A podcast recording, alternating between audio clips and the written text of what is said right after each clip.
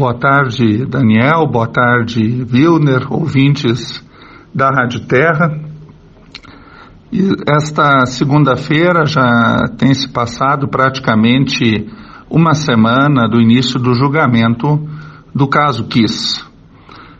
Segunda-feira, hoje, este já se tornou o maior júri da história do Rio Grande do Sul passa o caso Bernardo, que durou cinco dias, e evidentemente não, não há nenhuma surpresa uh, nesse sentido, do tempo de duração do, da sessão do júri. Importante não, o trabalho dos jurados, que estão desde então uh, no sistema de incomunicabilidade.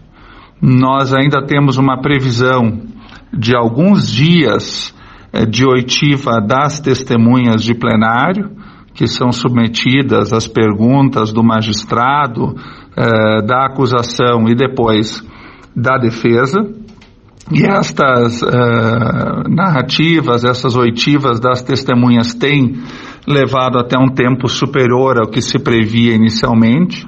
Alguns devem estar, estar observando que existem testemunhas que são eh, transformadas na condição de informantes quando a sua manifestação não tem a imparcialidade exigida para uma prova testemunhal. Não é o caso quando há um vínculo, seja de, de proximidade, seja de afastamento, de ódio em relação uh, aos réus ou qualquer tipo de impedimento que traduza a imparcialidade da prova testemunhal.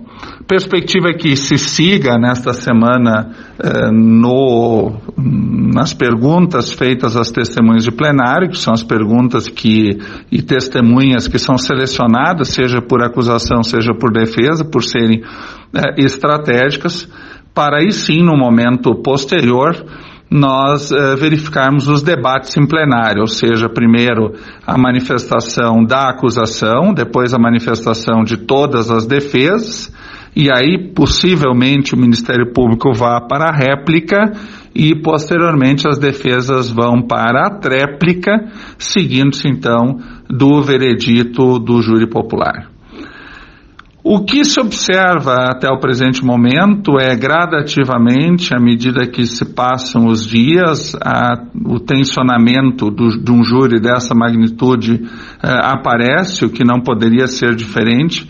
Mas antes de um tensionamento, nós temos observado um clima de profunda dor por todas as partes, eh, e eu me recordo de um episódio que, da última semana, quando houve a apresentação de fotos e vídeos eh, do transporte dos corpos daqueles jovens eh, vitimados na Boate Kiss.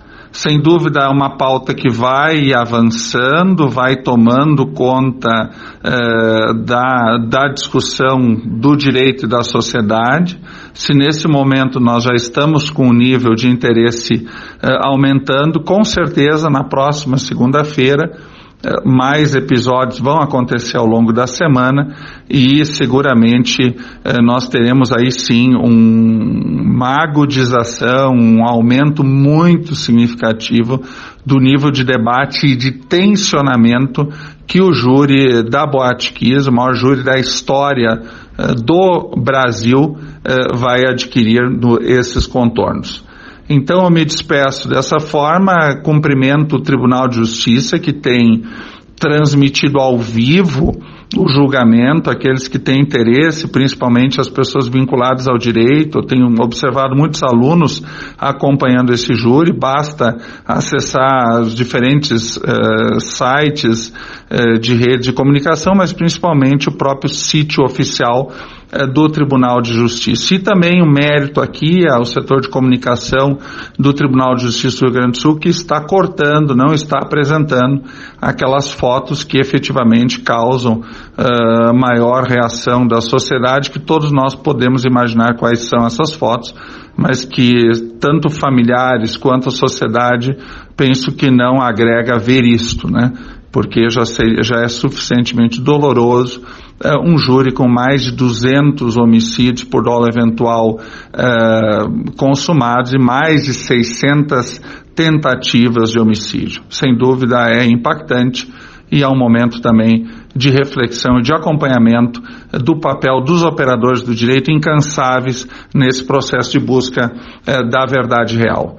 Uma boa semana a todos e até a próxima segunda-feira, aí sim, em que nós já imagino possamos eh, trabalhar e conversar sobre os debates num júri que se estimava dez dias, duas semanas, e eu já estou começando a crer que nós vamos eh, buscar e atingir três semanas de julgamento. Uma boa semana a todos os ouvintes.